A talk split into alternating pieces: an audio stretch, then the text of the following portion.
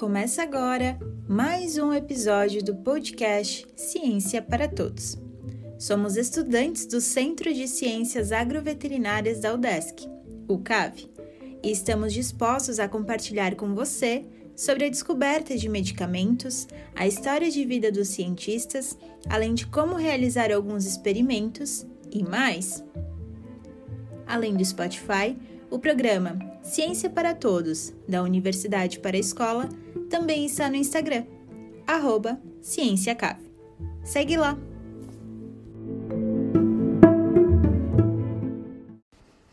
Oi, gente, aqui quem fala é a Ana e essa semana eu e a Júlia voltamos para falar sobre como serão nossos próximos episódios.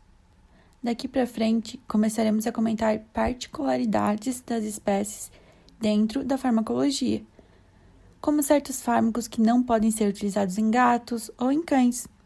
Outro exemplo são que cães de focinho longo, como os collies, não podem usar medicamentos que contenham ivermectina.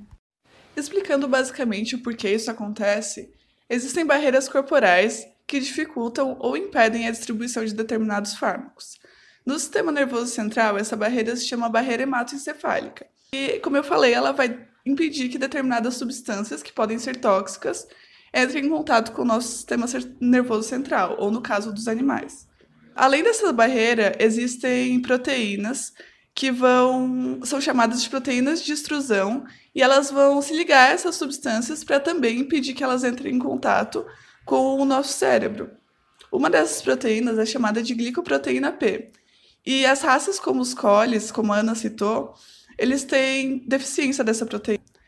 Então, como ela está em baixa concentração, ela não vai se ligar a essa substância, que no caso seria a ivermectina, e ela vai passar livremente pela barreira hematoencefálica, entrando em, entrando em contato com o cérebro e podendo causar intoxicação e até mesmo levando o animal à morte.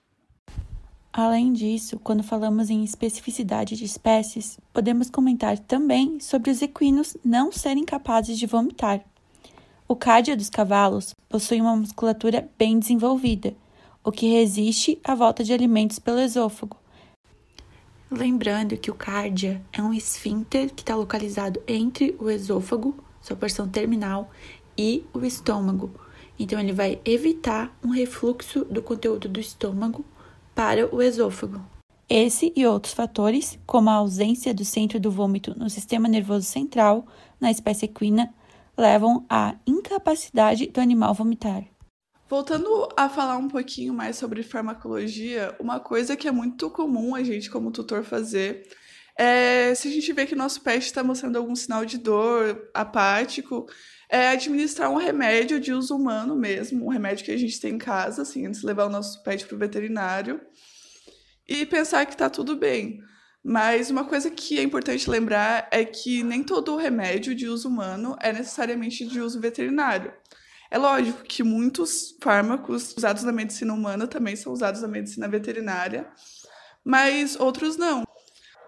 Isso porque o organismo deles é diferente do nosso. Esses remédios eles também não foram formulados para eles. A gente é muito mais pesado que um pet, a não ser que você tenha um cachorro gigante. Então a gente tem que ter muita atenção quando a gente for administrar qualquer substância farmacológica para os nossos pets. Então, esse é outro ponto que a gente tem que ter muita atenção e muito cuidado quando a gente for administrar qualquer substância para os nossos pets. A nossa professora orientadora comenta um pouquinho mais sobre essas particularidades farmacológicas. Olá, sou a professora Amanda, de Farmacologia. Nesses próximos episódios, a minha galerinha vai conversar com vocês sobre particularidades de algumas espécies animais, especialmente em relação a tratamentos farmacológicos. Como vocês imaginam, nós, na medicina veterinária, temos que saber as diferenças entre as várias espécies cuja saúde somos responsáveis. E essas particularidades podem interferir na escolha do medicamento. Mas, professora, por que isso acontece? Então, as razões são várias, mas podemos dividi-las em questões anatômicas ou fisiológicas ou ainda farmacocinéticas e farmacodinâmicas. Hum, quanta palavra difícil! Vou tentar explicar um pouquinho para vocês.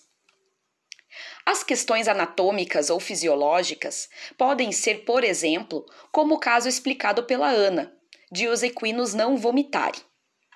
Outro exemplo de característica anatômica que interfere na farmacologia é com os ruminantes, que são animais como a vaca, a ovelha, o búfalo, pois eles possuem estômagos fermentativos com uma capacidade gigante e cheio de microorganismos que os ajudam a digerir o pasto que eles comem. Esses compartimentos atrapalham um pouco esse caminho que o medicamento faz, especialmente quando dado por via oral. Por isso que essa via de administração é dada nessas espécies somente em situações bem indicadas. Questões farmacocinéticas dizem respeito a particularidades das espécies no caminho que o medicamento faz no organismo, que é justamente a definição de farmacocinética. Desde o momento em que ele é administrado até ele ser eliminado, na urina, nas fezes ou mesmo no leite materno, na saliva e outras secreções do corpo. Nesse ponto, os gatinhos têm algumas questões importantes que podem ser estudadas. Por uma questão evolutiva, eles e seus parentes, como por exemplo os felídeos selvagens, possuem dificuldades em inativar certos medicamentos. Por exemplo, o paracetamol e a aspirina. Dessa forma, tais medicamentos podem ser perigosos para eles. Outra particularidade farmacocinética que me veio à cabeça agora para falar a vocês é em relação à placenta, que é o tecido que comunica o feto à sua mãezinha. Temos diferentes tipos de placenta conforme a espécie animal, e isso interfere em medicamentos que a gestante toma e que podem ser tóxicos ao bebê. E vocês sabem qual a espécie que mais sofre com isso? Se você pensou em nós, os humanos, vocês acertaram. Praticamente tudo que uma gestante humana usa de medicação pode passar ao bebê. E por isso, o uso de medicamentos deve ser sempre avaliado por um profissional de saúde no caso de gestação. Outros animais, como por exemplo primatas e alguns roedores, também têm essa placenta super comunicante. Já equinos e ruminantes, por exemplo, possuem uma placenta cuja comunicação com o feto é menor, o que diminui, mas de forma alguma elimina, os riscos ao bebê. Por outro lado, a nossa placenta humana é a que melhor passa anticorpos para o bebê, ainda na gestação. Finalmente, as particularidades farmacodinâmicas são aquelas diferenças entre as espécies no alvo da ação do fármaco. Esse alvo para a ação do fármaco pode ser chamado de proteína receptora ou simplesmente receptor para os íntimos. Por exemplo, gatos, comparados com os cães, parecem ter maior quantidade de receptores de glicocorticoides, o que parece diminuir os riscos de efeitos adversos quando precisamos fazer uma terapia com corticoides nessa espécie. Já os equinos e também os gatinhos, sempre eles, parecem ter uma sensibilidade maior quando submetidos a uma terapêutica com medicamentos opioides, como por exemplo a morfina. E isso parece ser devido a particularidades também nos receptores. Aguardamos vocês nos próximos episódios, em que iremos entrar com mais detalhes no universo da farmacologia veterinária. Um grande abraço!